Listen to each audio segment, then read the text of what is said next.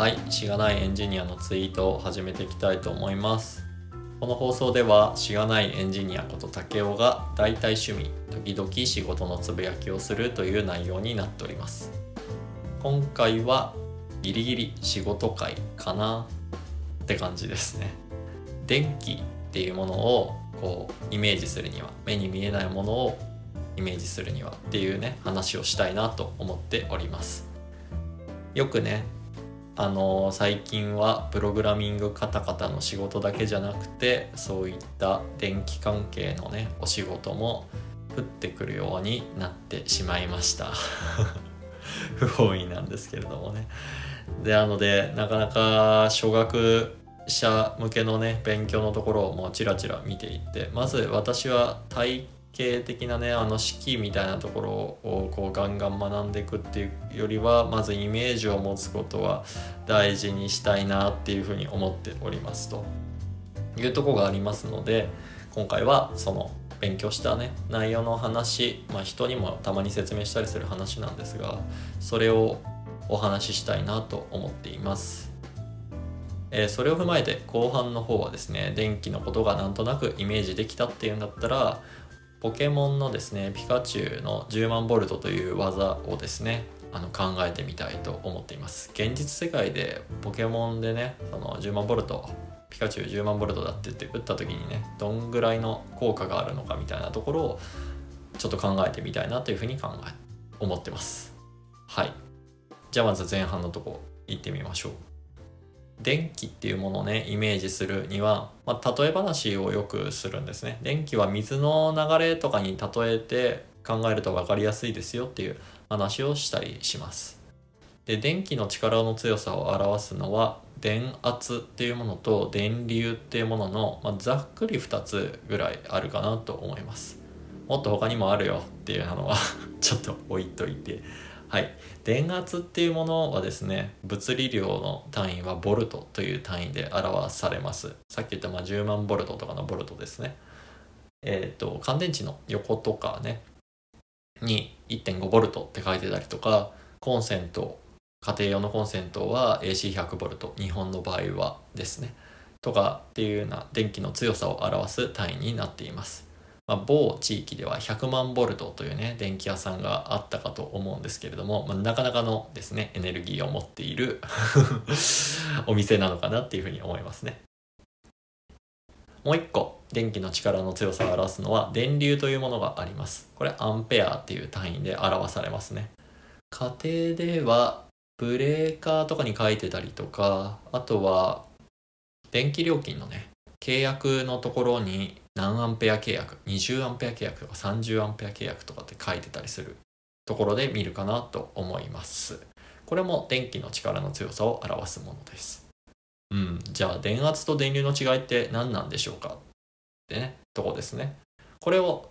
まあ、さっき言った水ってとこでね電気のものを例えるとちょっと説明がしやすいと思いますんでやってみようと思います。はい、電圧っていうものはですね水の高さ水位みたいなところで、えー表現ができる。例えることができて電流というものは水の流れの速さっていうものに例えられるっていうのがよくいろんなところで見るものになっています。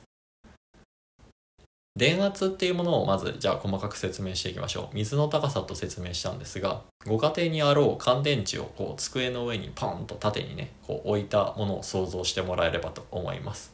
これ机がちょうど海抜0メートル、まあ、水の高さ水位で言ったら0メートルの地点になっていてプラス極が1.5ボルト。だから1.5メートルの水位があると思ってください。ちょっと縮尺がめちゃくちゃになっちゃったんですけど ちょっと想像力を膨らましてもらえればと思います。なんで乾電池の中に1.5メートルの水位の水が溜まっていると。でマイナス極からプラス極へは、まあ、ポンプか何かでねこうやってシュシュシュシュシュって引き上げてるみたいなイメージを持ってもらえればいいかなと思っています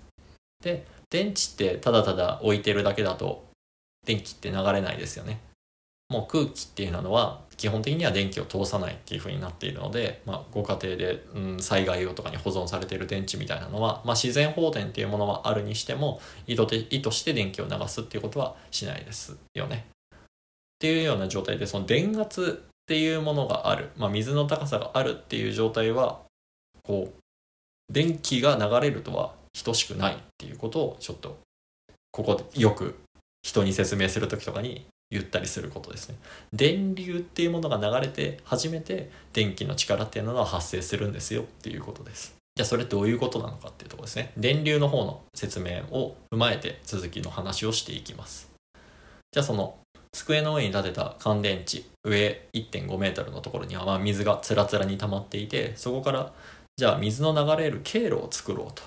いうふうなことを考えますと。プラス極からマイナス極までなだらかにこううーんとウォータースライダーみたいなねこうループするようなね傾斜を緩やかに流しそうめんみんな取れますよぐらいの傾きでこう1.5メートルのとこから大きいループを描いて0メートルのねマイナス極のところまで水路を作ってあげますと、まあ、そうすると水の流れっていうのはその水路に沿ってこう流れていくわけですね。流しそうめんやるぐらいだから、まあ、ものすごいゆっくり流れると。いうような感じになると思います。でそれとは別にまた経路を変えてプラス極からマイナス極まで1.5メートルの高さから0メートルに落とすまでをもう垂直落下ぐらいのね滝みたいな道を作ったとします。そうすると流速水の流れっていうのはめちゃめちゃ速いですよね。さっきの流しそうめんのところだと流速っていうのは遅いんですけれども滝の方では流速は速い水の流れの速さは速いっていうものになります。で電流っていうものは水の流れの速さっていうふうに例えることができますっていうとこなのでその滝の方みたいな経路を作った場合には電流の流れっていうのはとっても速くなる。電流は大きくなるっていうふうに表現をされます。流しそうめんみたいな方は電流値はちっちゃいっていうふうに言ってますね。なので同じ電圧水位の高さでも経路の作り方によって流れる水の速さ電流の大きさっていうのは変わってくるっていうのが、えー、特性としてありますね。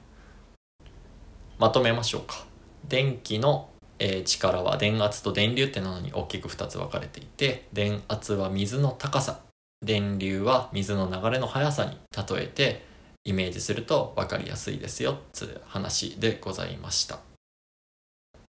はい。これを踏まえてですねじゃあピカチュウの10万ボルトという技について考えてみましょう。現実の世界にピカチュウ君がいてピカチュウ10万ボルトだという風な感じで、えー、トレーナーから命令したとします。ピカチュウ君は「あチュウ」っつって10万ボルトを発生させるわけですねピカチュウ君自身が。でもそれって経路はどうなってるんですかっていうお話になっちゃいますよね。さっき乾電池をそのまま置いてるだけだと空気は基本的に電気を通さないのでまあ電圧があるっていうだけの状態で電気の力は発生しないっていうお話をしたかと思います。なのでピカチュウ10万ボルトだって言ってもピカチュウ君から相手のポケモンに対しての経路がしっかりつながってないと相手にダメージを与えることはできないっていうことなんですねただアニメとかゲームとかの演出上ではだいたい1、2メートルぐらい離れてる相手に対して電撃が当たっているっていう風な演出になっています。じゃあ、あれを実現するためには一体どれぐらいの電圧が必要なんだろう？10万ボルトで足りるのかっていう話をねあの計算してみたいと思います。先ほど基本的に空気は電気を通さないという話をしたんですが空気も電気を通します。ある程度というかめちゃめちゃ高い電圧をかけてあげれば空気も電気を通すというふうになってます。自然現象で言うんだったら雷がまさにそれですね。あれはもうメラメラ高いボルトですね。何億ボルトとかだったっけな。ちょっと覚えてないですけども。めっちゃ高い電圧をかけてあげれば空気でも電気を通すことが可能です。じゃあピカチュウ君にもですね相手に攻撃を与えられる可能性がちょっと出てきましたというところです。じゃあ空気1センチあたり電気を通すのに何ボルト必要なんでしょうかっていうところをちょっとググってみたとこですね。35.5kV 3万5500ボルトっていう形で出てきました。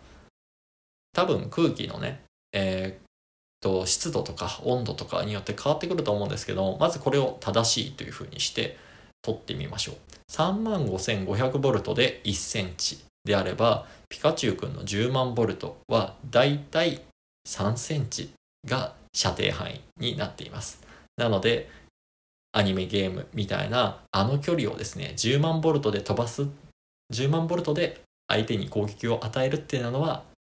難しそうということが分かりますというとこですね。なので相手に攻撃をじゃあ通すためにはどうしたらいいか、まあ、ピカチュウ君の出力ボルト自体を上げてあげるかもしくは状況を変えてあげるかの2つのパターンがあるかなって思います。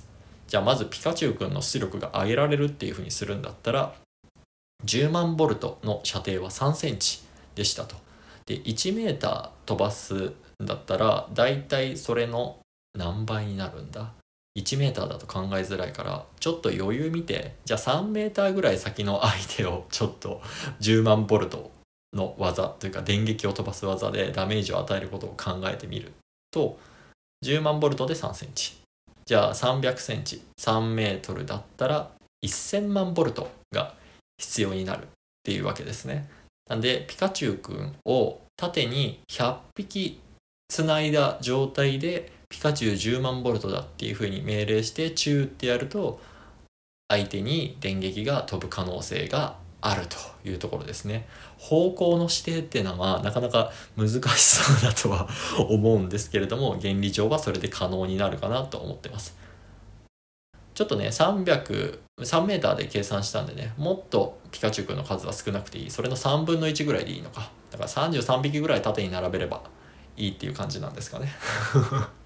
っていう状態でチューって言ってもらえればあ相手に、えー、大ダメージを与えることができると、まあ、もはや10万ボルトっていう技ではないですけどね。一人一人が10万ボルトっていう技を使って与えるんだったらそれがいいですね。もう一個状況を変えてあげるっていうところでピカチュウ10万ボルトって命ずる前にピカチュウくんの、まあ、電気袋をプラス極尻尾をマイナス極っていう風にするんだったらトレーナーが「あちょっとすいません。ちょちょちょっと準備するんで待ってもらっていいですか?」って言ってこうタタタッとピカチュウのこうプラス側にね電気のほっぺんとこに導線つないででマイナスの尻尾側にも導線つないでその2本の導線をね相手のポケモンに「すいませんちょちょっともうすぐすぐ準備終わるんで」っつってこうパチッとつけてからある程度安全な距離まで離れてよしピカチュウ10万ボルトだっていう風に言えばね多分相手のポケモンにダメージを与えられるかなって思います。なんで経路をねさっきの例え話で言った滝みたいなね経路をつないであげればただただ線でつないであげるっていうことをすれば効くかなって思います、まあ、ただ相手のねあのポケモンがどんだけの抵抗を持ってるか、まあ、どんだけのねその水車の大きさ重さみたいなねものを持ってるかによって電気の流れっていうのは変わってきますので、まあ、そこは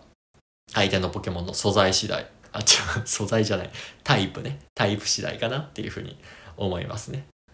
なんで地面タイプには、まあ、どんだけねやっても電気効かないっていうのはまあ道理がかなっている。まあそれは自然現象でそうなってんだからっていうのはあるんですけど いいかなっていうふうに思いますね。あとはまあ線をそうやって「すいません」って言ってつないでから打つかもしくは水中で打つのがやっぱりいいですかね。こうスタジアムを全部水に沈めてからピカチュウ10万ボルトだっていうふうに言えば相手に効果的にダメージを与えることができるというふうに考えることができますと。雨降ったぐらいじゃちょっと厳しいかなって思うんですよね。人間の手で感電するしないっていうとこでね水が濡れてたら危ないっていうのがあるんですけど状況によりけりなんですけど乾いてる時とあと水で濡れてる時で25倍ぐらいだったかな。電気の通りやすさが変わる。水に濡れてる時の方が25倍ぐらい大きいみたいなのをちらっとどっかで見た気がします。ちょっと数字が自信ないですけど。なんでその程度だったら10万ボルトでもまだきついかなと思うのでやっぱスタジアムを完全に水に沈めた方がいいですね。相手のポケモンもろとも沈めて打つみたいなね感じだと効果的に相手にダメージが入るかなと思います。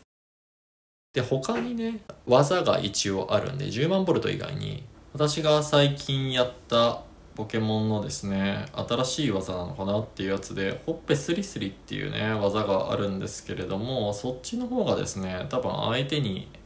直接ね接触した状態で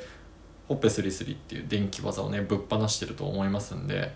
多分強い気がします。10万ボルトよりね。あの相手に直接触っているっていうところから完全に電気を流れる経路みたいなのが滝みたいにできていて強いというふうに思いますね。あとは昔からある雷という技がやっぱ一番強いかなって思います。前にもちょっとお話ししたとこだと、まあ、結構高いね。10万ボルトよりははるかに高い電圧のところで地面までねきっちりこう雷落としきるっていうところはだいぶ強いんじゃないかなと思うんですけどこれも方向指定がちょっと難しいっすよね。周りの木々高いのがあったらそっちの方に落ちそうだからまずは周りの機器を全部なぎ倒したり電柱折ったりとかしてですね全て高いもん周りなくしてからピカチュウ雷というふうに命令した方が命中率は良くなるのかなって思いますね。なんで雨だったら確か必中だったっけなみたいなのがあったと思うんですけれどもまあそれもね加えてやればかなりね、周りを全部なぎ倒した後で雨も降らせれば完璧に相手に当たるんじゃないかなっていうふうに思います。トレーナーはえー、っともうかがんでてください。なるべくピカチュウよりも低い位置にいる。相手のポケモンよりも低い位置にいるってことを心がけてから打っていただければいいかなと思っています。10万ボルトを打つ時もそうですね。あのピカチュウからだいぶ離れて180アンブルだって遠くからね言ってもらう感じで 命令してもらえれば安全に相手のポケモンをほふれるというふうに思います。